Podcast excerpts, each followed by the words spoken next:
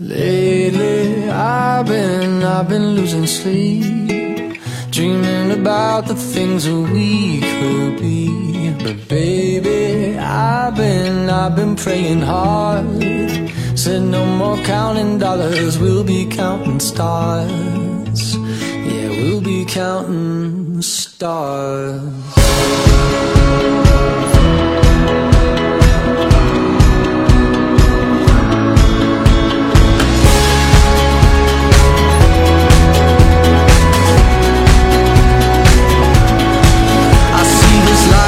Like a swinging vine. Swing my heart across the line. In my face is flashing signs. Seek it out and ye shall find. Old, but I'm not that，old. 今天的话呢，给大家讲韩剧。这部片子是 TVN 已经完结了的片子，叫做《信号》，时间比较久，应该是今年一月份的时候出来的片子。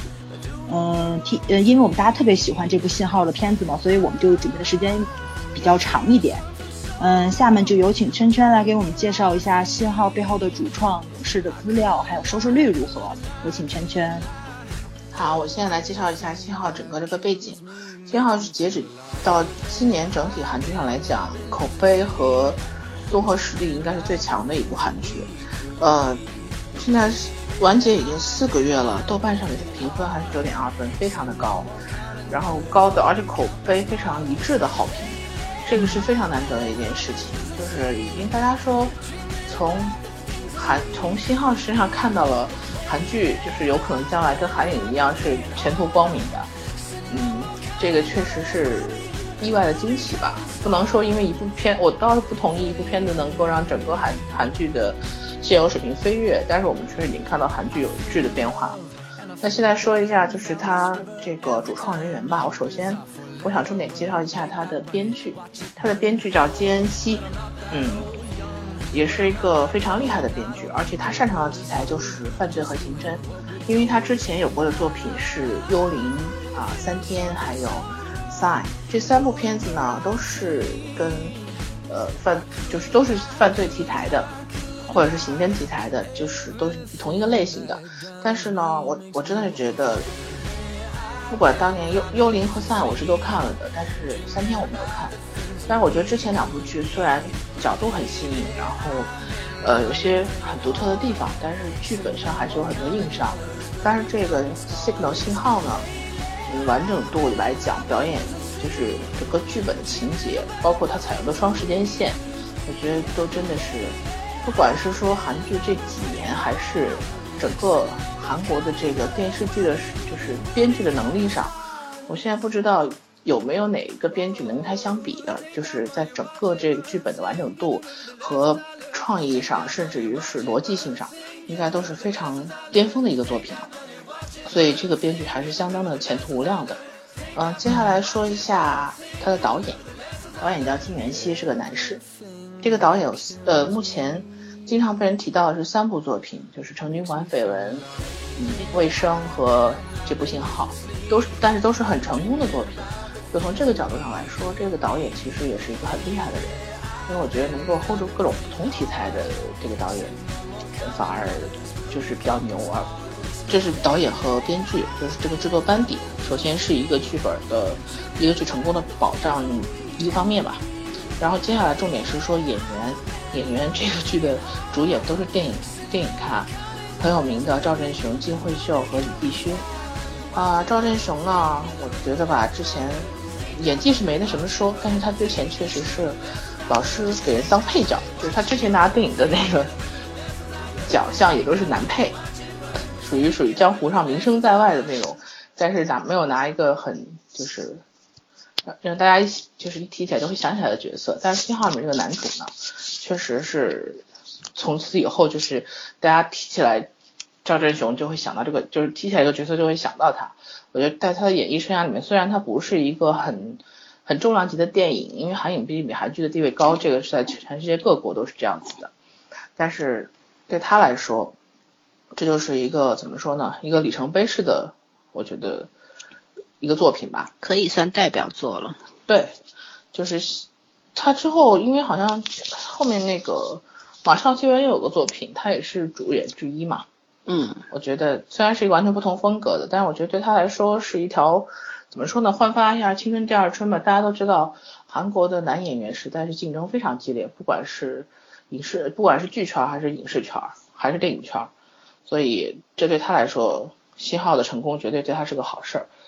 然后就说说女主金惠秀吧，这个怎么说呢？各种奖项已经拿到手软，青龙奖的最佳女演员得过，然后呃，演技派人物。虽然这个角色在这个剧里面其实发挥不是特别大，但是我觉得这个角色就是他把这个角色演绎的非常饱满，就是在夹缝里面把这样一个角色演的饱饱满本身就已经不容易了，所以我觉得他还是给这个片子增色不少。嗯，因为这个戏整个是个男人戏，里面没有什么女性角色，他就算其中一个比较亮的风景了。然后最后一个提一下李帝勋，其实我对李帝勋不熟，呃，我之前。我对他所有的印象就是说他的演技确实是被认可的，好像应该是中五路四小生有一个是他吧，剩下三个大家都是如雷贯耳，刘亚仁、金秀贤和宋仲基了，就大家都是属于名头比较大的。李帝勋相对低调一点，但是在演技上好像呃得到认可也是蛮高的。而且这个戏里面他虽然是男二，但是因为他是我说这个剧是双线双线剧，所以他是另外一条线的一个。主要角色两个就是互相交叉，他更类似于一个，呃，也不能说线索人物，他的戏份是应该是和赵振雄相呼应的戏份，这个到后后面我们谈的时候具体再说。然后这个剧呢，除了就是整体的本子啊、班底啊、演员很过硬之外，怎么说，观众们很买账，这这是就是这是一个剧红的必要条件。因为它是出现在 TVN 的，TVN 我们之前提过，这个是韩国的有线台，它是收费台，应该严格说起来它是收费台，就是说呃，并不是像那个 KBS 啊、MBS 这些，呃，MBC 这些是公共频道的，就是所有人都可以看的。所以收费台来说，它既然是呃有叠加费用的话，所以它肯定是需要用品质保证。第一，它收视率相对会低，但是同时呢，它又必须有一定的品品质保证。然后 TVN 这些年这几年迅速的崛起，跟它这个电视剧的质量非常的有关系。你像信号作为一个有线台，我记得几年前说，如果达到百分之四呃百分之百分之六左右，就是一个非常非常高的收视率。因为这个具体怎么换算，我是换算不出来的。大概的含义就是，如果有线台你能达到百分之六的收视率，基本上就相当于三大台是百分之二十左右的收视率。就是一个很成功的剧了，但是呃，我查了一下这个信号的收视率，它收视率的这个第一，就是上来这第一波就已经百分之五了，对，上来就是百分之五，然后一一路往上升，六七八，然后到了第十集，一般后半程就是，它在前半程就十集之前都是七和八，就已经很稳定了。然后没想到他到十一集之后还在发力，最后收尾的时候是十二点五四，这个相当相当高，应该是第三吧，排第三还是排第四？好像排第三，在 TVN 整个现在的收视史上是排第三的，好像前面只有《卫生》和《一九八八》，我记得。所以就是说这个剧，呃，本身作为一个有线台的一个刑侦剧，在韩国收视方面应该不是主流的。但是他做出来非常不俗的成绩和口碑，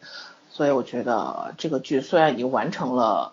完结了四个月，我们还是想拿出来，嗯，跟大家好好的介绍一下这部戏这部剧。嗯，背景介绍就到这里吧。然后接下来的话，嗯，早儿，嗯，我讨论下一个环节吧。嗯，下面的话呢，因为咱三个人都特别喜欢这部片子嘛，但是我觉得理由应该是不太一样的。顺便呢，咱们还是打打分，看看咱们这个思想高度。在不在一起，有没有默契？谁先来？要不我先来吧。你先来吧。我先说一下，对我喜欢信号的理由呢，可能就是你们两个人觉得挺无关紧要的地方，就是我觉得他把科幻元素用的特别好，因为我很喜欢看科幻片嘛。信号这部片子就完成了我这个想法，它就是我我真的是第一次看到啊，能把科幻元素用的这么好的韩剧。你说要韩影吧，可能也不会这么的惊讶，但是它韩剧用的非常妙，尤其是我从。第三集开始，我就特别特别喜欢这部片子了，我就开始一路担心，担心它可千千万万不要烂尾。但是最后到结局的时候，就是那个就是它的那个圆上了之后给我的那个惊喜，我觉得这种快感是我好久看韩剧没有得到过的了，所以我给他一个九十五分的高分。嗯，九十五分呢？对，九十五分。我觉得他是我韩韩我的韩剧是百分制对吧？不是一千分吧？呃，对，不是一千分，百分制，哪有哪有千分制？你俩总逗我。那个，我以前我说过吧，我说我最爱的韩剧是那个《市政厅》，《市政厅》在我这里是九十二分，但是我觉得就看看完这个之后，《信号》是我目前我最喜欢的韩剧，我给九十五分。嗯，好吧。剩下五分我怕他太骄傲，我就先不给他了。嗯。我不不能给满分，我坚决不会给任何一部已有的剧满分的。对对，会有更好的。那森森你先说。我说，嗯，哎，我很矛盾。其实我是想给满分的，但是呢，总觉得任何东西都如果非要说，就是说一定要给十分的话，那么这个剧、这个导演、这个编剧，我对他们是不公平的，因为我觉得这样好的编剧导演，他肯定还会会有。进步的空间嘛，所以说也跟你一样吧，九点五分吧。然后好高啊！对，我会给这个剧这么高分的原因是跟崽儿肯定不一样，他是个科幻迷，对吧？我呢是从我的专业出发，因为你们也知道，就哪怕是美剧的这些呃 CSI 啊，然后呃犯罪心理啊这些剧，我都是。不太，你们很热衷看的时候，我都是不太起劲的，因为我我跟你们讲过原因，是因为说我是干这个的，所以说，嗯，呃，我总会会这个是没有办法的，自自不由自主的会去挑刺儿，你知道吧？然后说，嗯嗯嗯，会会有很多的你们看不到的漏洞，我都看到了，所以我我觉得没劲，所以说我会看的没那么起劲，嗯，呃，有时候会。呃，就是甚至就是半当中就弃剧了。但是呢，信号呢，呃，有一点非常好，因为像美剧，呃，基本上你看它是一集一个案嘛，有时候甚至是一集两个案，就说破就破了。当然，专业上我也认可它，就是 确实那些理由啊、那些线索啊、那些包括心理测写啊等等啊，都是合格的。但是我觉得换如此容易的话，不现实。然后。对。信号不一样，信号的话，在这一点上，它就是呃非常的细腻，应该说细节做的非常好。它不仅从那个呃刑侦的角度来讲，从犯罪心理的角度来讲啊，嗯，基本上是没有什么大的漏洞，瑕疵肯定有，大的漏洞没有。呃，这个我觉得一个门外汉的编剧来说非常不容易，这个真的是不容易的，有很多编剧这种功课。他即便去做的话，也做不好，说明这个编剧不但做了功课，而且他他在这方面是有天赋的，就是他他可能天生就适合写这类剧本，对吧？然后还有一个就是，嗯，我觉得案情的这个开展上面，就是探案的过程，他写的很符合逻辑，他也呃该写的东西都出来了啊，演演员演的非常好，就是说细节推的非常好，呃，合乎我的审美。我觉得破破案就是这个样子，你最起码细节要交代吧，你不能说我讲了几个理论，我的案子就破了，这个是天方夜谭，对吧？这个对我们这些人又不公平了吧，对吧？所以说这个是另外一个原因，还有一个原因就是，呃，演员刚圈也交代过，说这些演员，这些演员我都非常的欣赏，谈不上。这种不可能说像脑残粉一样去喜欢他们，但是就是说，我觉得你欣赏一个演员比喜欢一个演员更难。对我来说，就是说去欣赏，非常欣赏这三个演员。李帝勋虽然弱一点，有时候他可能会演的有点过，就是用力过度，但是还是跟这两个这个演技大牛比，尬戏的情况下都没有怎么输，我觉得也是算前途无量吧。嗯嗯，还有一个就是。第四个原因是信号，它整个故事的推演，它是由五个案情组成嘛，然后一步步回到了原点，就是把这这个两位男主的原这个给关联上了，跨越长度十五年，对吧？然后两个人又给关联上了，他说服我了，就是说我我不去管他什么时间线不时间线，我觉得这个剧没什么时间线可言。呃，他就是我觉得是信念，就是我们以前写文会说一句叫信念成妖，我觉得信念才是这个剧的主题，时间线可以弱化掉。然后当然很多人会纠结于这个时间线，就是说，哎呀，好大的 bug 啊，什么什么。我我的看法不一样，我就觉得这个剧就像早上说是科幻元素，我觉得是魔幻元素，就是 这个信念无比强大的时候，就追求正义和真相的这个信念无比强大的时候，很多事情是可以被改变的。但是呢，就说这个是出于我的呃职业信仰，我觉得我非常受到的鼓舞很大，然后。很震撼，就是就是有时候会热泪盈眶，热泪盈眶并不是因为说呃其他的原因，而是正是因为这种信仰在我们内心都有熊熊烈火嘛。然后当这些东西当在你面前，在一个故事里面发生的时候，你会被感动的啊。这这个是第四个原因，嗯，基本上就是这样了。嗯，圈圈呢？嗯，那好，不我来说，我先帮老森刚刚最后做一句总结总结陈词，是我今天看到的一个人写的很好的一句话。就是正义也许会迟到，但是不会缺席。嗯，不管不管案件的结局符不符合我们最开始对于这个公正、公正和公平的要求，但是信仰是不能变的。嗯，这个剧呢，你们俩给的分实在是太高了。但是呢，我还是要坚守的原则，我只会给八点五分，我会十分制啊。嗯，因因为我觉得，在我人生中大概好的剧，我给到八分就是很不错了。九分以上的剧，就是说我什么，就是我觉得是要过几十年以后我再去看它，还是觉得它很很厉害的剧。所以我我觉得这个剧的剧本我会给到九分，就单从剧本这一项，嗯，我就给到九分。但是整体的，就是全部平衡下来，我是给到八点五分，我就已经很高了。目前起码今年还没有第二部剧可以客观的达到这个分数，我就确的剧都是八分。八分水平的剧，太后也是吗？太后，你知道什么叫脑残吗？哦，OK，好的。我明知道他只有七点五分，我还是最喜欢他。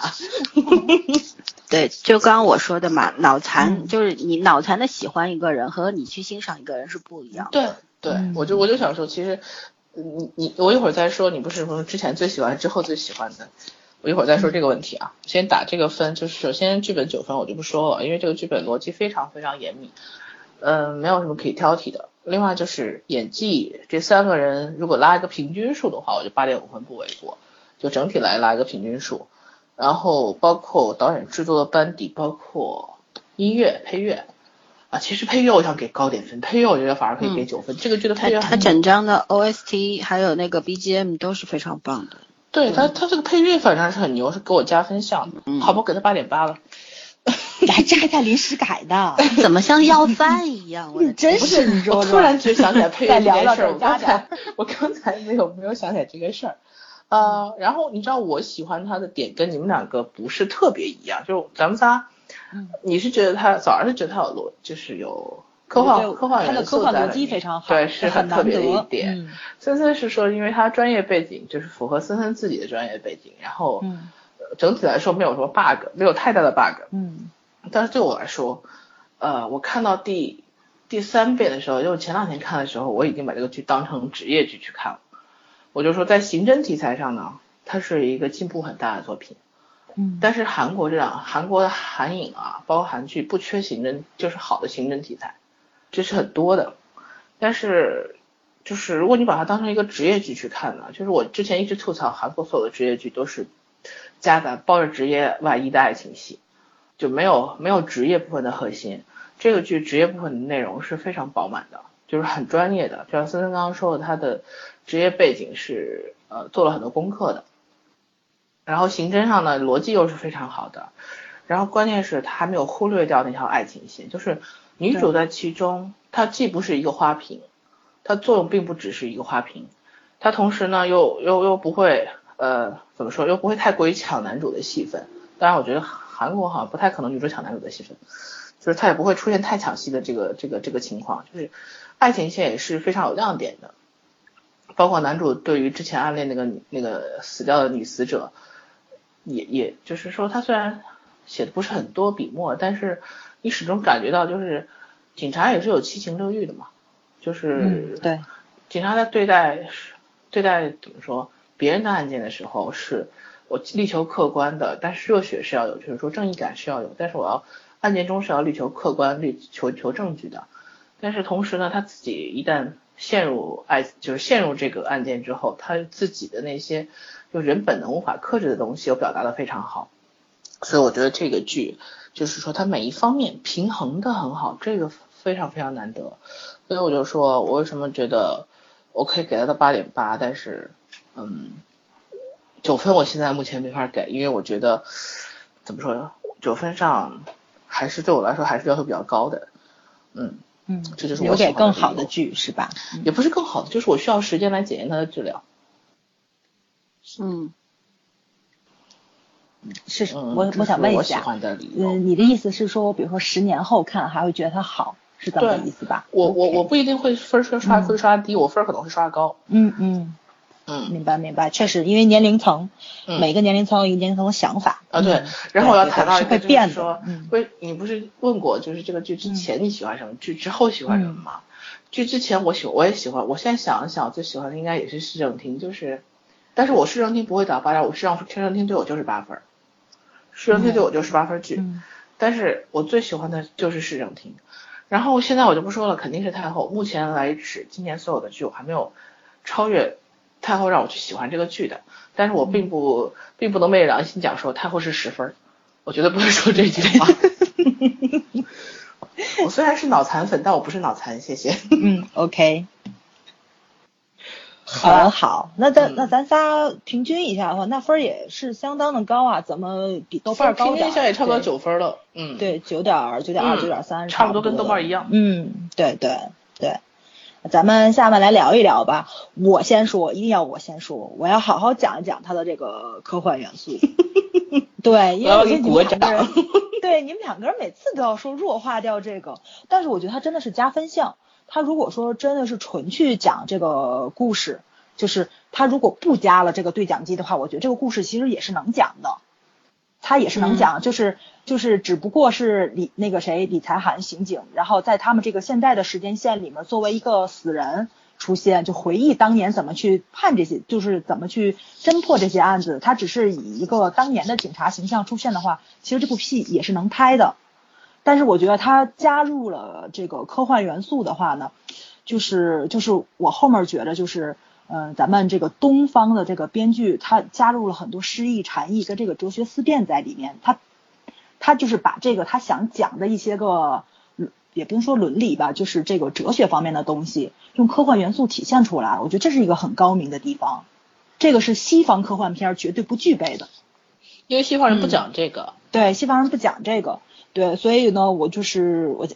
所以我我就来我来讲一讲吧，就是这个。嗯，就是像他这种信号这种传统的这种科幻，就是科幻题材吧，在就是创作手法，我觉得很多片的挺经典的都有，比如说以前的黑洞频率、蝴蝶效应，然后都是比较经典的这种科幻影片。而这个金边它特别高明的地方在呢，它就是用这个最后的这个十六集时间节点的时候，它打破了这个呃原来类似于这个怎么叫就超越时空沟通的这个。这个叫什么定律之类的，把它给打破了，所以它这个就是因为对讲机穿越时空造成的这种现实的事件改改变的这个历史，都回归到这个真实的世界了。就是说这些年，其实就是说呃他们发生的这个故事，就把这五个案件都归归就都怎么说呢？就都归到了一个非常虚构的世界中去了。就是咱们还过咱们的日子，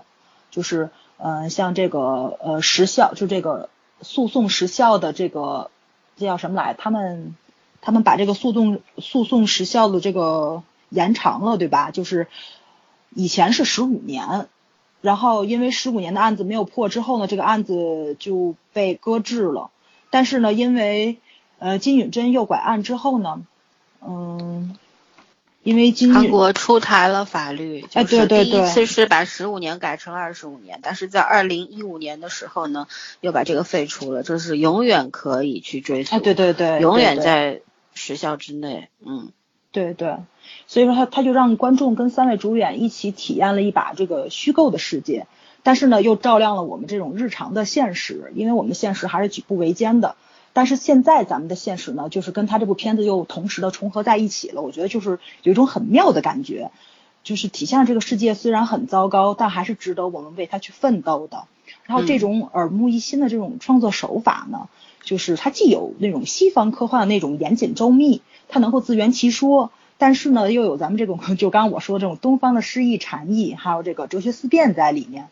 就是你能达到一种特别双重的愉悦感。我觉得这是看以前的美国科幻剧不能带给我的。嗯，我插一句，就是啊刚刚你讲到这个改这个韩国法律嗯。呃，因为一些案件有改变的时候，其实这个是包括那个《熔炉》这个电影，它原先的这个原、呃原原先的这个现实中的案件，嗯。也是改变了韩国的法律。然后包括对对。当时那个宋康昊的那部《辩护人》，辩护人啊、对也是，嗯。嗯呃，然后现在这个就是。这个信号里边的第二个案件就是京畿南部杀人事件，嗯，对对嗯其实是原先的华城杀人案嘛，对连环杀人案，但它也是改变了这个杀人回忆。嗯就是我觉得，就是这些作品出来，它真的是具备社会意义的。它出现以后，它改变了韩国的这个法律，其实也是对对，对这个韩国社会是非常有贡献的，对吧？如果就这些导演编剧，他能够把这这些案件未结案件，把它变成一个作品，然后引起社会的广泛的呃反响影响，然后从而去推动这个法律的进程，我觉得很了不起。嗯，对嗯，就是编剧他是有一定的社会责任感，在这个他在他心里面的，就是每个人都有自己的使命感，才能让这个社会更美好嘛。啊，我我觉得作为创作者的话，应该有这份责任和使命感。嗯对对，嗯，OK，翻回来接着说我的科幻的这个，嗯就是从两从两点来说吧。对于我我特别喜欢这个嘛，它这个西方的这个科幻非常严谨周密嘛，就是体现在在它这时间线上。嗯，因为它所有的时间线其实都在重复一个模式，就是发生了奇迹，然后改变了未来，然后又引发了一个新的危机，然后呢，主这个主角们就要去化解这个危机，最后呢，就又引发了一个新的奇迹。它这五个故事其实都是按这种模式去走的。嗯然后在整体的大环境下，其实也是按照这个大的公式去走，但是它这个是属于公式套公式，编剧他怎么把这个故事讲得清晰明白，让人看得懂，然后还有分散在十六集里面，每一集的结尾都要创造一个新的这种让你期待着往下看的这样一个悬念，我觉得它很高明，这个节奏把握得特别好。嗯然后尤其是它每一个故事轻重缓急，它嗯，因为都是罪案类嘛，但是它每个故事反映的社会内容又不一样。就有时候你像盗像盗窃案，它引发出来了后面更重大的一个案件，然后性侵案，它也引发了更重大的案件，它都是从小事件引发了大事件，比如说凶杀、谋杀，然后官商勾结，我觉得这是一个很妙的地方，它都是以以小去见大，然后把这个进化的过程又跟时间线特别完美的融合在一起，还没有什么大的 bug，瑕疵肯定要有，因为我觉得你如果就是这种结构上这么宏观的话，它只要没有小的瑕，就是小的瑕疵就就可以忽略不计了。但是你从细节上去看，因为韩剧它最重就是最有魅力的地方就是细节处理的非常好，嗯嗯，有一些小的瑕疵，我觉得也也无可厚非，因为它要真的是能做到尽善尽美的话，那就没有别的片儿可以超越它，也就没有没有什么意思了。嗯，就是就它这个两个时间线啊，我觉得特别有意思啊，就特别像那个 DNA 的那种双双螺旋，然后你知道吧？就然后呢，就是它嗯。把然然后是三位主角之间的他们发生的这个故事，然后他们就是嗯、呃前后怎么认识，然后爱恨情仇纠葛在一起，就很像这个 DNA 双螺旋里面那个基因一样，然后把这时间线就串起来了。所以我觉得就是相对来说吧，就我觉得就挺妙的，嗯嗯，所以你把这种信号里边的这个科幻元素，就对讲机这个存在，你把它界定为哪一种呢？我我把它界定成就只是说嗯联系两个时间线的一个媒体而已。嗯，就这个电波电波穿越，其实这个时间维度它是错乱的，嗯对对时间维度它是错乱，然后对这个对讲机其实绝无仅有，就那么一部，没有第二，部，没有第二部所以说，嗯所以说为什么你你认为这是一个科幻元素？我觉得这是一个魔幻元素，因为我觉得对讲机这个东西就是它凭空出现的，然后它你要真的是从呃哦这个科学理论上去讲，科幻理论上去讲的话，你拿什么去界定它？很多人说它是平行空间，有的人说是什么什么，但我觉得哪个都不是，你知道吗？对，对我后面会 我后面会讲到，我觉得它就是一条时间线，它它没有别的时间线，它就是一条。但我我觉得它是跳出时间线，我觉得它这个时间维度完全是打乱掉的。对它这个，所以说我觉得就是对讲，你说它跳出来时间，它是把这个时间线变成了一个叫怎么说来，变成了一个闭合的点，变成了一个圈，就是那个嗯，就是时间是在轮回，它不停的是在转，它是一个圆，让你看到就很清晰能看到时间，它就是一个圆，但是电对讲机是这个这个时间这个圆当中的一个轴心。没错，就是那个但是里布斯环嘛，它是那个它是那个牛点，牛点就是这个咱们的这个对讲机，只有最后那个谁李才涵他自己活下来了，他他打破了这个扭转之后，就跟咱们以前看那个就是听歌嘛，听 CD 卷了一样，你只有把那个点找出来，你把它扭正了，你才能说这个磁带去正常的播放，这个时间就捋正上，其实就是一条时间线。嗯，就是。不不是寻常意义上的问，就是通俗意义上讲的这个时间线线性的这种，对吧？没错没错。然后，所以但是，嗯嗯，所以我才说十六集它很妙。它如果没有这个结局的话，它还是传统意义上的这种科幻时间片。但是它最后十六集它蹦出来之后，回归到了真实的世界之后，这部片子的意义完全就不一样，它就有很多东方的哲学思哲学思想在里面了。嗯，就是其实这个对讲机它本身，包括对讲机它本身。我觉得它是一个，因为这个东西本身就很玄，对吧？你要用科幻去解释也可以。我说我用魔幻去解释它也可以，因为我觉得对讲机凭借的凭借的它它本身就是一个物件而已，就像之前说的是一个符号，因为它本身是改变不了历史的。通过对讲机这个对话也是改变不了历史的，只有说只有在这两个当事人愿意去愿意企图去改变这个历史的时候，这些事情才会出现改变。但是这个出现的结果又不不由得人掌控，无法改变。就其实当就是不可能说你死去的人一定会通过改变历史就一定会重生，也许死去的还是在死去，活着的人反而死了，死的人也未见得活过来。我觉得这个里边最玄妙的地方在这儿，这也许就是早儿说的那个哲学思辨，就对，到底时间能改变什么？我觉得其实时间改变不了什么，但是真正能改变这部剧真正要说的，它是信念改变了。没错，没错，对吧？他并不是想讲时间，他想讲的就是这个，在这时间里面人们思想的一个转变，然后人的信念的一个转变。我觉得这是一个非常非常妙的地方，因为它整体的故事构架嘛，就从李立勋的这个视觉角度来看，他特别像那个庄周梦蝶，他做了一个梦而已。哦，有点对吧？对吧？最后一集出来，对，最后一集出来，然后出来，我我就他最后一他醒来的时候，我完全就懵掉了，就是因为你。因为他自己是亲亲身经历的那个，你的感觉是你也做了一场梦，就是我们之前看的东西都被作者一一手推翻了对，推翻了。但是推翻了之后，这个事情怎么样去节点？然后所有的这个就是正义能够伸张吗？什么是真实？什么是虚幻？这个时候你就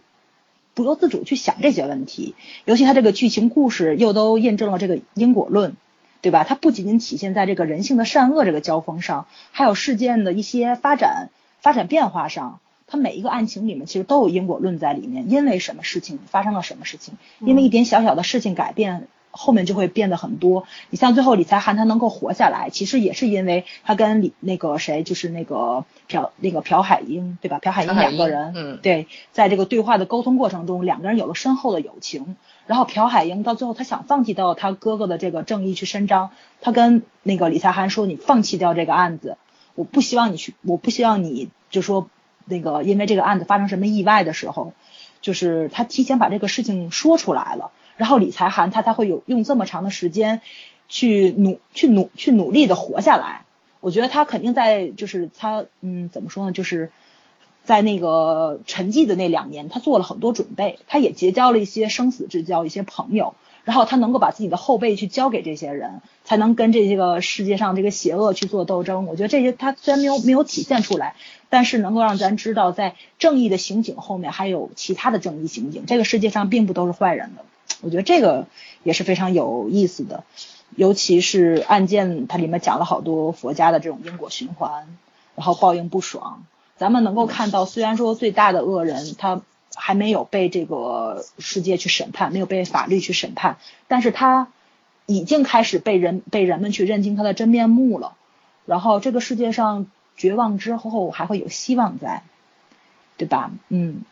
嗯，尤其是三个主角的，这个人生际遇，虽然就是有一定的宿命论在里面，但是呢，他们跟这个命运抗争的这个精神，就这种非常的勇敢的这种精神，也是非常打动人的。对，所以我觉得他这种特别新颖的手法，就是东西方结合。这就是我我刚刚想。说你要讲，我需要跟你补充一下，我是觉得这个这个作者其实他是很会讲故事。我为什么就一直在夸他这个剧本？我觉得他这个剧本非常厉害，就是很会讲故事。他从一开始就是带入我们的时候，以以对讲机作为一个载体，就让大家感受到他这个剧好像是在平，好像是在平行空间。但是平行空间就是说这个时间轴又是拧着的，你感觉到？你们就不让我讲时间线？我跟你讲，他真的不是我这样理解，他真的不是，他就是会讲故事。为什么？嗯，他这个时间线和空间线，你觉得是两条对吧？我没有，我觉得但是中间我觉得是一条。是，就一开始的时候，你都所有人都会觉得它是两条。嗯。但是讲到后面，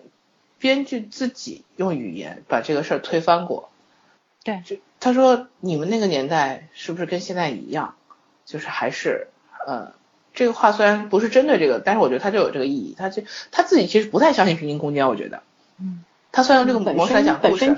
但他并不相信。对，他他用这个来讲故事，就是他勾你的时候，他觉得哎，你这是一种讲故事的方式。但他自己并不相信平行空间，他觉得你你那个年代并没有比我这个年代高明多少。就像我们说的，过去和现在可能没有什么质的改变。对。但是，尤尤其是到最后十六集的时候，就像早刚也说，像。黄粱一梦的感觉，就真的是那个李立新那个朴海英的角色醒过来，我都觉得我那时候是就做了一场梦，好像过去的事情根本从来都没有发生过。但是到了最后呢，时间线又你又开始了，就是等于是命运的齿轮又开始重新转动了。你说活下来死死掉的，然后未来是什么样子，谁都不知道。然后好，但是这个结局你又能和第一集的开始似乎能扣上，就我觉得这个这个作者最精妙的地方在于这儿。对，就是他讲故事的手法。对，他是最后一集，其实那个呃，最后一集那个男主就是李在汉，就是复活了嘛，等于是。对。他不知道是复活了还是他没死，没反正对，不是他他死过一次，但是后来因为通过这个历史的改变，就事件的推进，然后他又活过来了。所以说他其实是。把那个只是改变了那个记忆，你看那个他所有的事情，你看他是在改变女主的记忆，改变那个男二的记忆，他们的他脑中的东西发生转变的时候，这个事情就改变了。我觉得这个很玄妙，但我对科幻不熟，我也不知道这到底是什么。所以我就说这个这个作者最厉害的地方在于他一直在讲故事，就是他也没有他也没有去推动哪个科幻的，就是说哪一哪一条主线他都没推动，但是他用了所有的。不管是科幻也好，是魔幻也好，所有所有能用的主题，然后去去讲这个，其实就是怎么说呢？核心意义就是说，你追求正义，追求正义的这个原则永远不能变，就是在讲这件事儿。对对，嗯对，因为科幻它就它不是说不是说科幻是科幻，它其实就是一个手法，它在任何影视剧里面其实都是一个手法，它是因为这是嗯，对，它是想象出来的，就是。但是科幻的意义存在，就是人这个无限的想象力，你是可以用科学的方法把这个这种幻想变成现实的，这是科幻真正的意义。对啊，就是讲故事的水平和能力。就是它这个科幻元素不会变。科，它假设它就是一个科幻元素吧？这个科幻元素存存在于这个剧里边的，因呃这个意义是什么？因为本身他剧中讲到的五个案件其实都是未结案件，其实就都是悬案。可能就就变成了无头案，就是可能一辈子到死都查不出来的。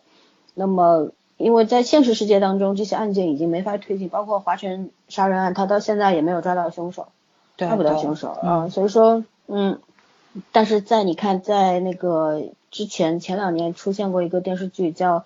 童乙甲》还是《童甲乙》啊，就是李准主演的。甲乙童。啊，甲乙童啊，忘了，反正名字记不清了。对，就是那个华城杀人案，嗯，是它里边包括现在的这个信号里边，它都是呃罪犯抓住了，对吧？但是呢，但是在杀人回忆里面，罪犯是没有。杀人回忆其实是这三这一部杀人回忆这部电影和后面这两部韩剧，其实都是在在讲华城杀人案。对，嗯，所以说，其实，在现实当中呢，它又是不管你电视剧、电影怎么说，其实现实当中这个案件已经是悬案了，无头悬案，已经没有办法查到，也许有一天会有。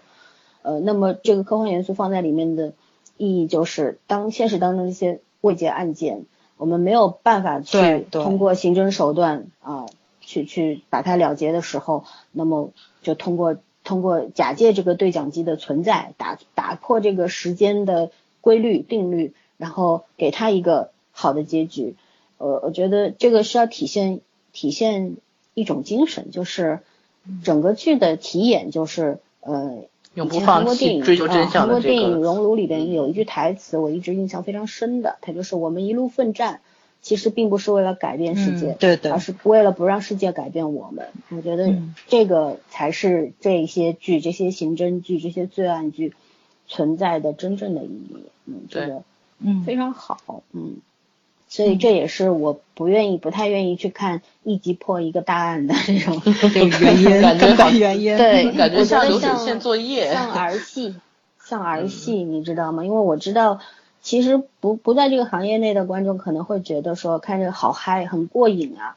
这些神探啊，都是随便弄弄一个案子就破了。通过一些理论，通过一些包括 CSI，我这两天看在看迈阿密片，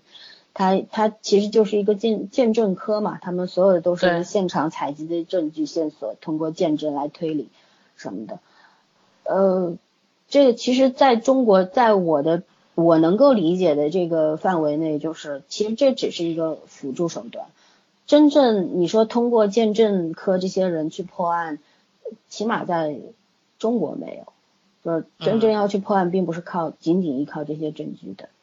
这只是中间的一个环节而已。所以说，这也是我比较不喜欢看这些剧的原因。因为但是门外汉会看看得很开心，因为你内心追求正义的那个信念得到了呼应，你知道吗？就是大家都觉得证据嗯不会骗人嘛。是证据 是不会，证证据也会骗人，有的时候对，证据也会骗人这点就讲到了。嗯嗯，所以说这这个信号它，你看它其实有，它在这个证实证实这些证据啊，包括这些线索、案件推演方面，他有正有反。有些证据出现，他对案件是有帮助的；有些证据出现，对对它是没有帮助的。嗯包括我前面讲到喜欢这部剧，给他打九点五分的原因，还其实还有一个原因，我刚刚忘了讲了，就是其实我最喜欢的是剧里面，当这些案件被重新拿出来说的时候，这些当年的当事人、涉案人，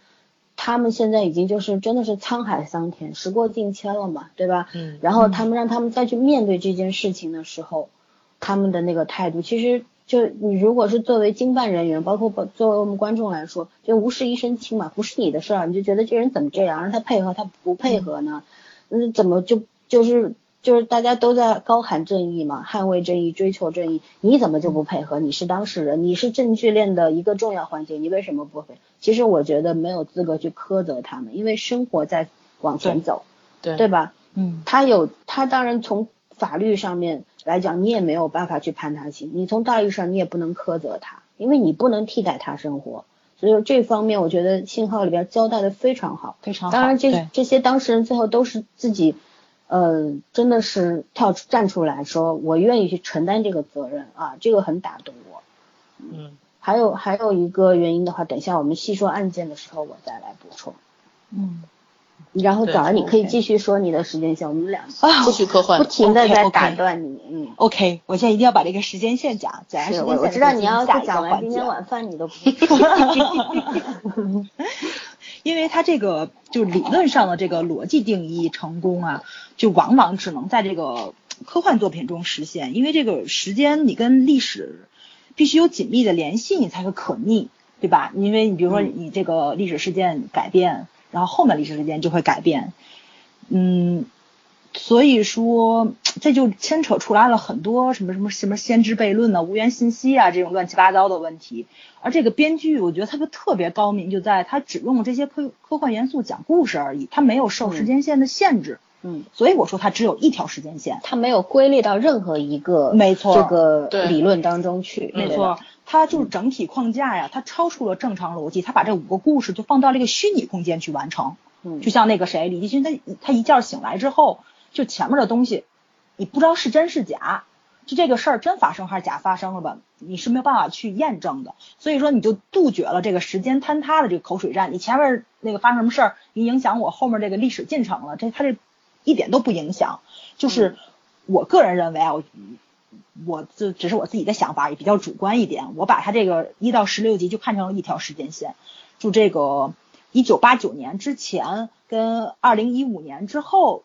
然后呢，它这个整体是不变的。但是在八九年到这个一五年之间的时候呢，它这个就是打了一个，就是类似于打了一个节点一样，它多出来了一个虚拟的空间，就特别像那个莫莫比乌斯环一样，就是你正常的这个时间线从那个 A 面绕着就过去了，它有一个 B 面，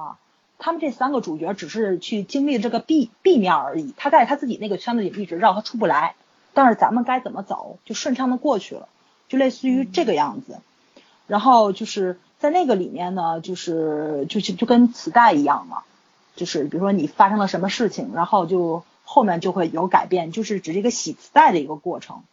所以说，我觉得，嗯，我我觉得我是这么理解他这个编剧他这个就是从时间线的这个规律上走，所以我觉得就是一条，从来没有变过，就类似于这个样子。嗯，好啦。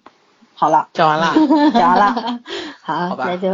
你继续主持吧。你们两个太不感兴趣了。哦，讲的好，太棒了，太棒了，太棒了。因为我我没有感觉到科幻就是存在的意义，你知道吗？是科幻存在是很有意义的一件事情。我没有在这个剧里面感受到。对我在这剧里也没有感受到。就比如说这个样子，你现在造出来了一个时间机器。对吧？如果说你不小心回到过去，你改变历史，咱们现在想法是多出来了几个平行空间，但是但是就是有理论去证实平行空间是不存在，它有时间坍塌在里面，那你就说历史进程是不能改变的。但是你不能改变这个历史的进程，你你造成了这个这个时间穿梭机的话，它它不就没有意义了吗？嗯。所以我觉得他如果说就像这个编剧这个想法这个。脑洞去实行的话，就你怎么造出来一个虚拟空间，这种虚拟的时时那个时空去走，其实还是有平行空间。行，好了，绕回来吧。我觉得你在说你在说相声，然后我听得一脸懵逼。对，我也是一脸懵逼。好吧，我还是要坚持啊，信号就是一部有科幻外衣的悬疑的刑侦剧。对，因为时间线这个，很多人在影评里面也确实提到过。对对对。只是说这个，我就是说这个作家很成功的一地方在于，你他让不同的人看到了不同的角度和观点嘛。嗯。这也就是很会讲故事的一个人。对对。嗯，下面咱们谈什么呢？我们主要谈信号的五大案件呢。嗯。OK，我先给大家念一下吧，咱都有哪五个案子？然后第一个案子就是金允珍诱拐案，它的原型是九七年的全贤珠诱拐案，哎，绑架绑架案好像是，还有一个就是最后发现那个嫌疑犯尸体的时候，他用的还有是那个吴仓教警命案，还有一个太太太丸案，也是一个六岁的小男孩儿，那个就是哦，这个太丸案，他是六岁的小男孩儿在那个去学校的途中被泼了硫酸。然后后来是病重不治身亡这个案子，然后引发了那个社会的广大同情，所以二零一五年七月二十四号的时候，那国会就比如通过了那个刑事诉讼刑事诉讼法修正案嘛，然后以后这个杀人犯罪案件将被永久追追诉，直到破案为止，是因为这个案子改的。嗯嗯，然后第二个案子就是非常有名的那个呃华城连环杀人案，对，那个是改编最多的吧？对对，改编最多的。因为好像他这个是韩国历史上最大的一起案件了，动用了好多警力。嗯，对对。这个是我当年本科的时候进呃读刑侦的时候，嗯呃我们老师是拿出来把这个作为一个经典案例，然后给我们教学的。嗯嗯。然后第三个案子是大盗案，但是它还牵扯出来了一个圣水大桥坍塌事件。然后第对第四个案子是红苑洞连环杀人案，它也是有两个案子作为原型的，一个是那个新亭洞连环杀人案，好像这个案子也也很有名，嗯，还有一个就是刘永哲连环杀人案，嗯，然后第五个案子就是那个人州性暴力事件，然后原型是那个密阳性暴力事件，就是这个样子。哎，你你们看的过程中，就是哪一个案子对你们的感触最大？嗯，你们俩先聊吧。我其实没有单独说对哪一个案子的印象很深，因为我觉得这个作者选这五个案件，它本身，嗯，就是说最重要的是这个案件发生之后带给韩国这个整个社会的影响力，嗯。而并不是说仅限于这案件本身，因为他选的案件其实并没有就是看起来没有什么很大噱头之类的，我觉得他选的很多就是社会影响力为标准，然后包括他让我总是让我很感慨在就是故事最后最终结案，嗯一开始的话我们都是只希望就是犯人那个被绳之于法，但是就像蝴蝶效应一样，然后中间发生了很多很多不可改变的事情之后，然后那个结局可能就没有我们想象中那么理想化。但是只要我觉得还是往就是 还是被推动了，社会还是有进步了，那这个案件起码它是有存在的意义的。那我觉得我们可以一个一个来讲一下。嗯，要不我先说吧，因为我正好最喜欢的就是第一个案子，也不是最喜欢吧，就第一印象深刻，对吧？对对对，印象最深刻了。嗯因为刚开始看的时候呀，我就是因为先出来的不是啊、朴海英嘛，很不像，很不像是一个男主的形象，因为因为我想刑侦案嘛，警察应该是比较正面的一个形象了，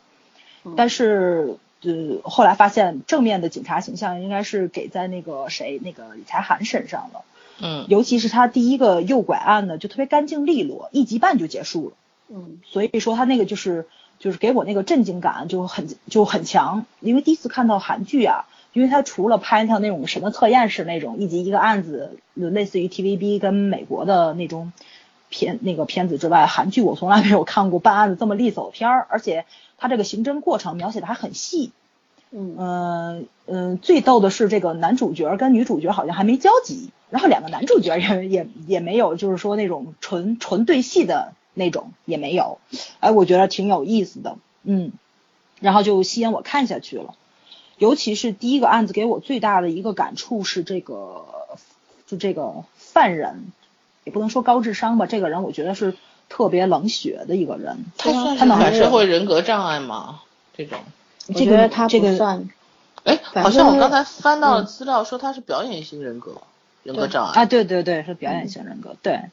他他怎么说呢？就是他利用这个法律的漏洞，然后在这个审讯室里面就那种玩弄刑警，就那种哎嗯我我就犯罪了，但我就不承认，你就不能判我罪。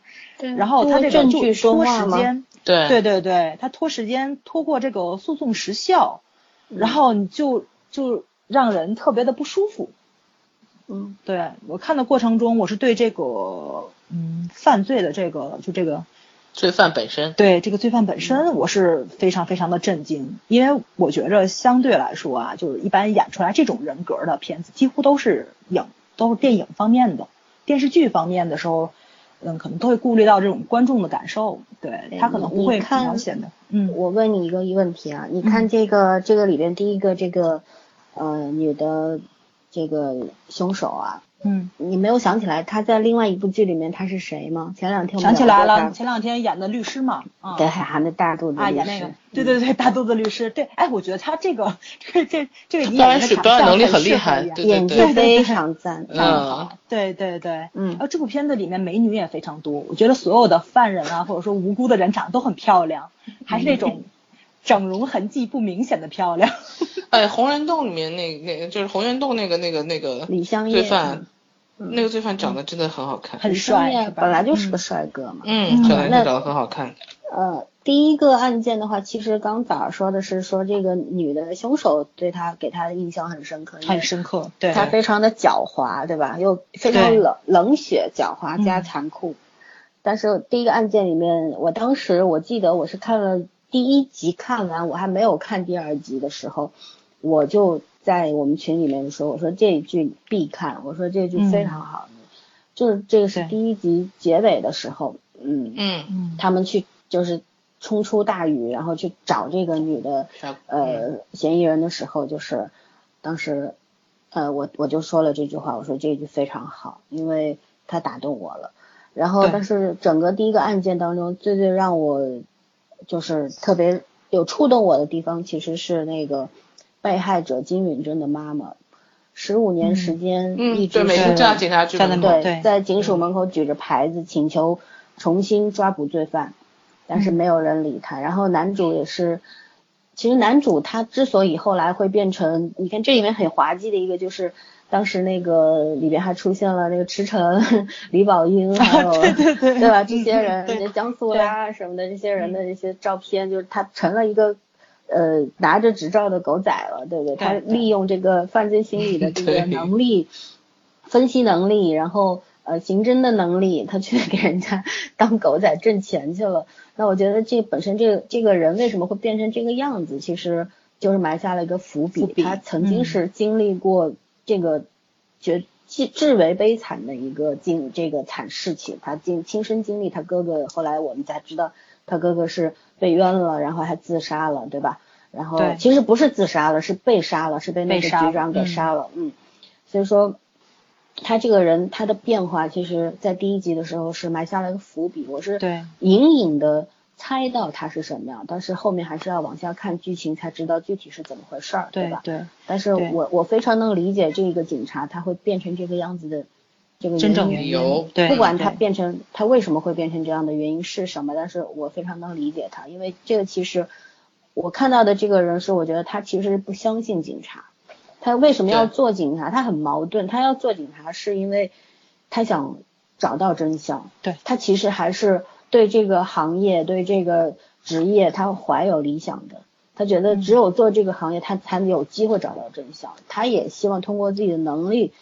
去去能够为这个社会做一点事儿。但是这个这个想为做社会做事儿的、做贡献的这点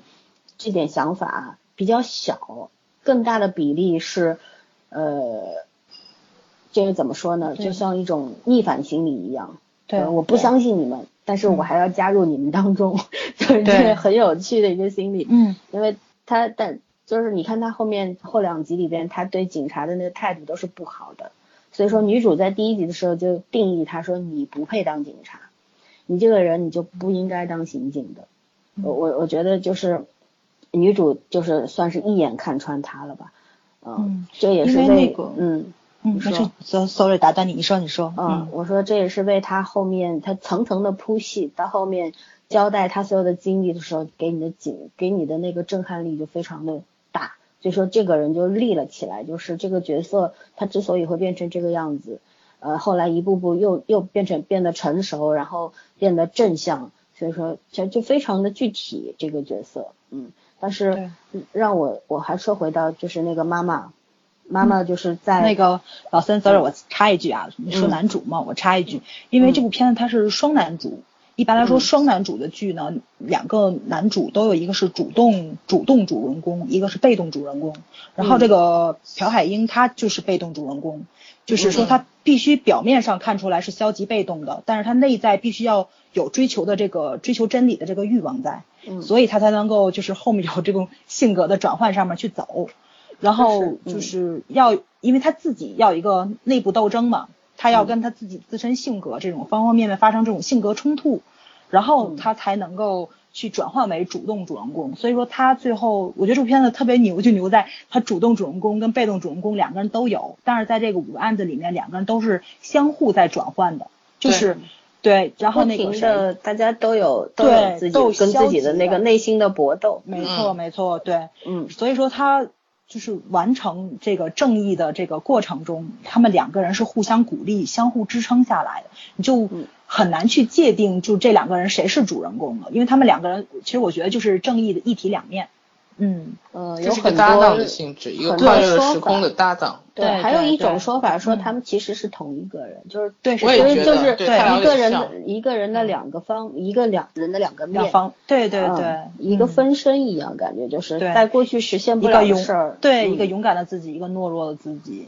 嗯，尤其就是这个朴海英，我觉得特别有意思，在他是当年这个案子的目击证人嘛，嗯，然后他就一直在。我觉得是内疚啊、后悔的情绪都有，他就特别想，如果当年他把那把雨伞他给了那个金金，不是给了那个金敏珍的时候，对这个惨案就不会发生。如果不是因为他当时的那那个瞬间的自卑，对因为他自己家境比较差，然后伞又是破的，他觉得给这女孩子他会非常自卑。然后如果就这就就引发了另外一个呃话题，就是说，如果其实人和人之间那个隔膜是。天生存在的，它本身它一直存在，所以所以说人和人之间你要去靠近一步，其实很难。很难包括小孩子身上也是，他嗯可能会因为各种因素，嗯呃，去就是自己没有办法去勇敢的走出一步，说同其实很简单嘛，同学我我跟你一块儿回家吧，但是就是因为伞上有那么一个，他就说不出来。对，所以说他没有办法。嗯，然后然后当这个案件发生的时候，他肯定是就作为孩子来说，他那个承受力肯定是承受不住的，觉得对对，好像都是我造成的，所以说嗯要所以要所以嗯你说嗯，所以我在想，就你说的那个信念成妖的问题，嗯。我觉得那个就是对讲机出现，为什么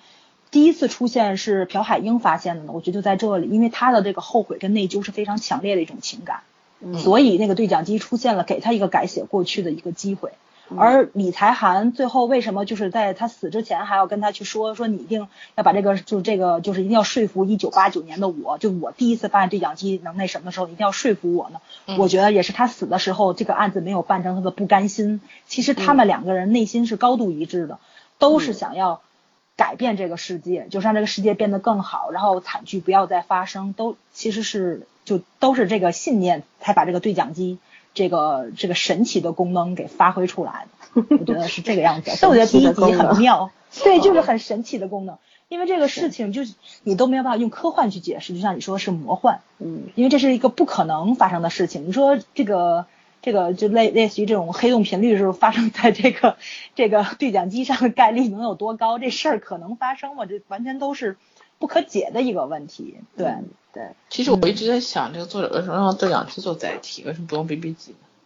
你 BB 机现在不用了，对讲机还能用。嗯，你还得打电话过去呢，你跟对你跟对 那时候怎么打电话呀？就现在也没有 call 台啊，对对对我其其实觉得他选这个东西也挺有意思的，选这个嗯，想法也因为对讲机是警用的，是警察人手一部的，嗯你知道，每个人都会用到，这个就是一个工具。对，对警察来说，这个最常见，尤其是他也也没有办，嗯，嗯，尤其是我觉得他没有喧宾夺主，他就主要是讲讲刑侦剧，所以说通话只有一分钟，你想多说两句充电需要两小时吗？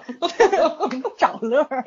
嗯 对，所以说就只能你把一些关键的词给他，就类似于那种办案的时候突然间有了灵感，哎，这样子会不会这事儿就成了？然后照这个方向去查，我觉得就属于这种。然后就是只有一分钟的通话时间，然后呢，嗯，有一些非常细微的一些线索，两个人就接着去查。他主要讲的还是刑侦，对。那我接着讲，但是他这个嗯，你说你说嗯你说完咱把第一个案子讲完之后，然后休息一下吧，就这就就这回事儿。没有？嗯我还没有讲完呢。啊那你说，嗯，对呀，所以我就说，啊 就是我想说，就是嗯，第一集就第一个案子当中，让我最最有触动的还是这个女孩子的妈妈嘛，就是嗯。我觉得不仅是举牌这个事情，举牌在警察局前局面前那个门前十五年，十五年的时候，你看男主也是从一个小男孩渐渐长成了一个青年，他其实几乎过一阵儿就能够看到这个妈妈，他内心的那种冲击从来没有停下过，就可能他本身也忘不了这个事情，那种愧疚感从来都没有失去过，永远都在。然后每次看到这个妈妈的时候，她内心的那种无奈。呃，愧疚，然后等等，愤怒等等，这个情绪始终在推着她，这也是让他从来没有变过。他表面上可能变了，变成了一个小混蛋，对吧？但是他其实内心从来没有变过，因为有有这样一个妈妈存在，嗯时刻在提醒他说，你不能忘，你也不能忘了你你小时候是怎样，你长大后做了警察以后你应该干什么，这是一个，还有一个是。当这个女凶手被抓到之后，不是因为那个她拖过了三分钟那个最后的时间，然后那个诉讼时效过了，然后只能放她走嘛。哪怕这个时候 DNA 化验报告出来了，但是也没有用。但是呢，这个时候他们又找到了另外一个证据。那小女孩的这个事情已经过了，但是那个另外一个被害者就是那个被吊在那个那个徐亨俊吧，叫对对啊，嗯吊吊在那边的那个受害者。他的那个那个时间还没有过，所以说又把这个女凶手给逮捕了。然后呢，这个时候妈妈就就非常的震惊，说为什么？就是就意思我苦苦等了十五年，好不容易抓到凶手了，但是就因为证据不足，你们判不了他，法律制裁不了他，那我自己来，对吧？他就要扑过去，要要厮打，要要恨不得掐死他那种。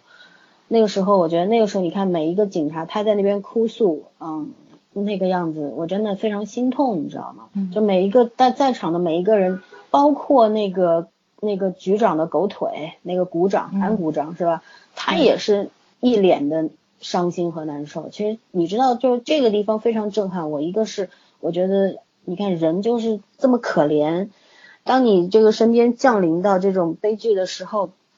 然后你你好像真的无能为力，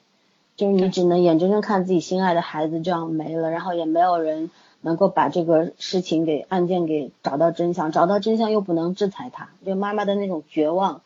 啊，非常非常的震动到我。这是我看信号，好像是一共掉过两次眼泪，这是第一次，就是在这个时候就发生了，呃，所以说。就是说这个地方，我觉得这个剧能够一下子把我吸引住啊，就在这个地方。你要说，并不是说他这个呃刑侦没有什么漏洞啊，推理没有什么瑕疵啊，并不是在这里，而是在还是在情这一面上。因为我们自己遇到过，就是在真实的生活当中，因为我们我们尽了力，然后但是往往结果是我们尽了全部的力。但是给不了别人一个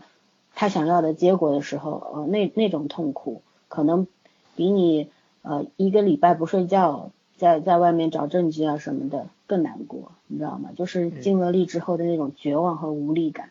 那个是真正打动我的地方，非常的触动我，嗯嗯，讲完了。要鼓掌，默哀一下，大家都默哀一下。没有，我觉得森森讲的很沉重，你知道吗？所以不好意思鼓掌。嗯，那这个这个这就是每个人，就像我之前在我们的哪一期节目里说过，说每个人的承受力不一样。我当时说，我说信号其实我看着他挺轻松的，但我我所指的轻松和我亲爱的朋友们比起来，那种不一样，就是两那那那种来自于情感上面的那种沉痛。和这个信号当中带给我的，在勾起了我在我的职场生活当中的很多的痛痛点，那这两个东西不一样，不一样，嗯，哎，尤其是那个就是就是车秀贤特别有意思，就这个女这个女主角，对，她对，只有她自己是在两个时间线上交替出现的，对，现在就先说两个时间线吧，不然就乱了，对。嗯，他两两个年代，对对，在两个年代交替出现的。她跟两个男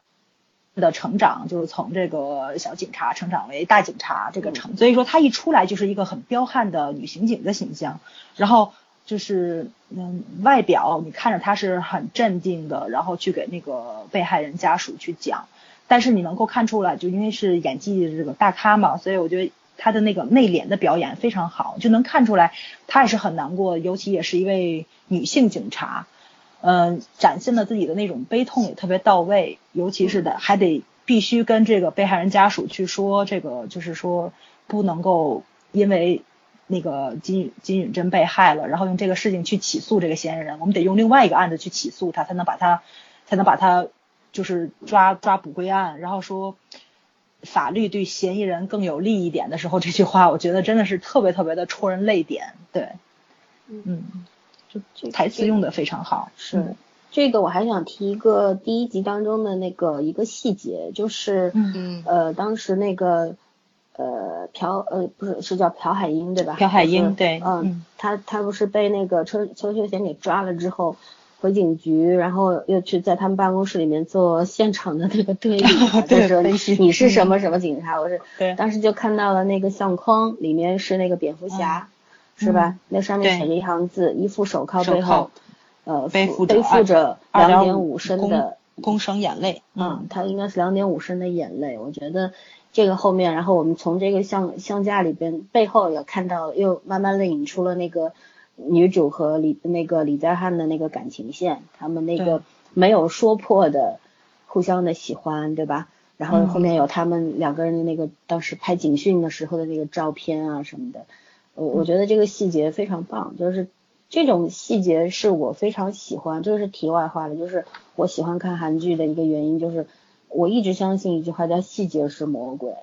然后这种细节做到就是非常有说服力，呃，这个。真的是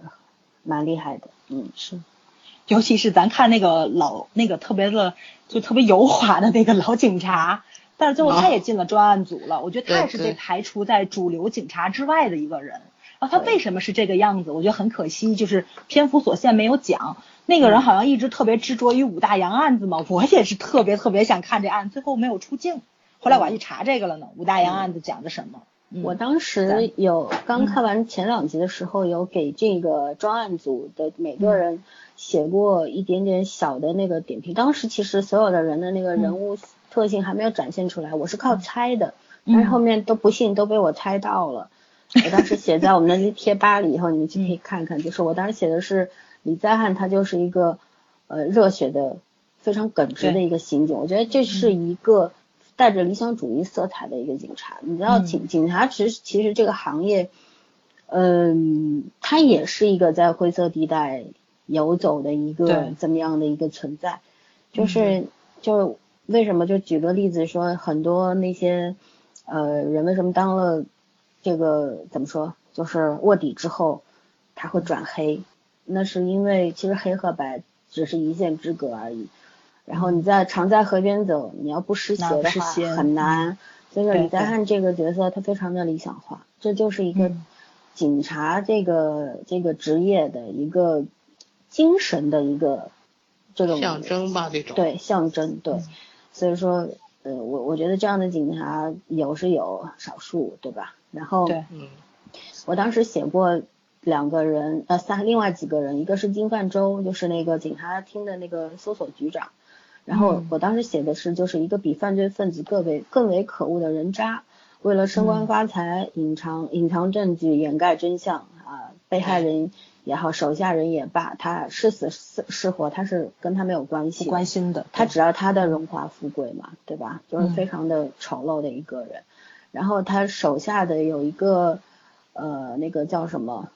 嗯，安股长，哎，对，安股长，嗯，我这个人物当时我写的是说，这个人其实他在关键时刻他一定会，对，站在这一边的，对，他会出力，因为他其实当时因为看了两集还不知道他后面到底呃是因为孩子那个生病才会，嗯，呃妥协的，当时我是觉得看到这个人物的时候我就有这样的想法了，然后还有一个就是。呃呃，那个不叫安股长，叫郑宪郑宪基郑股长，嗯，还有一个就是这小组的成员，一个叫金基哲，一个叫吴永书。那金基哲就是那个资深警察嘛，其实资深的刑警，就是胆小怕事，不愿意触碰高压线，嗯，然后就是偏偏就是命运弄人，非把他弄到这个组里来的那个，就是他不是一个大义凛然的人，他可能肯定没有，但是就是说他是一个普通人。对他是一个普通人，但是呢，他有非常好的人缘，然后很有很好的扎实的基本功。就这种人往往是非常有能量。就一个，我觉得一个团体里面必须有这么一个人，才能够发挥他的能量在关键时刻。对，然后他也没有没有我们想象大家认定的那种啊怕死啊什么的。我觉得他就是你偶尔点燃他一下，然后他也会熊熊燃烧的，就是这种人物。嗯，挺好玩的一个人。对，就是对每个角色设置都很有特色，是必须有这么一个人。然后包括还有那个胖子，那个他是痕迹专家加兼对对兼法医嘛，他他也就是他可能当法医的那部分，他也好像他那个解剖尸体什么好像没有做，他基本上就是在做痕迹专家的事情。呃，我我就是当时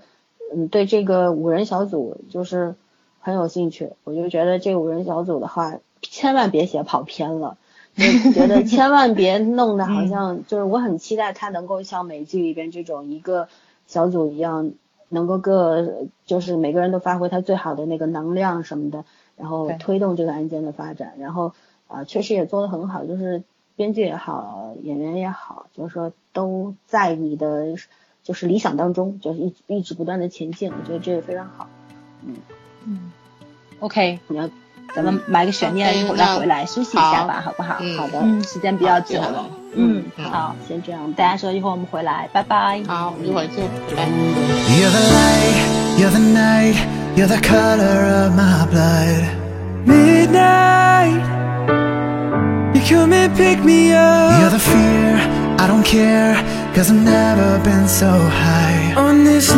拜。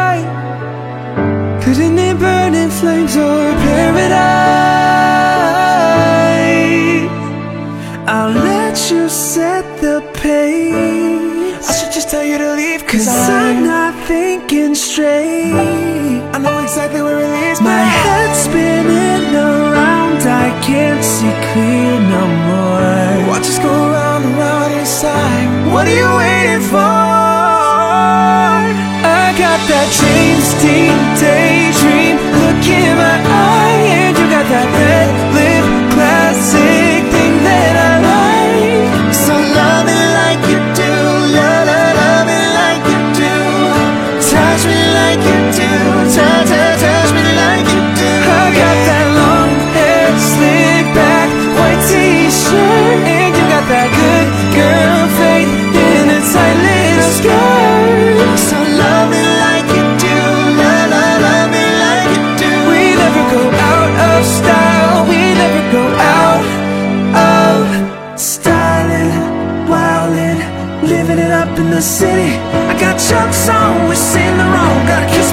so pretty. What do you mean?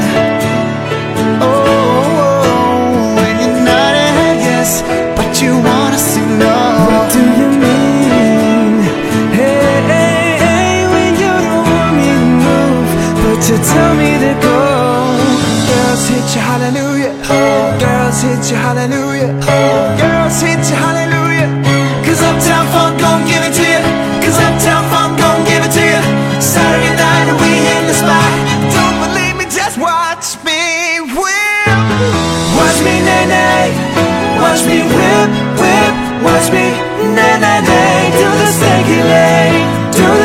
que.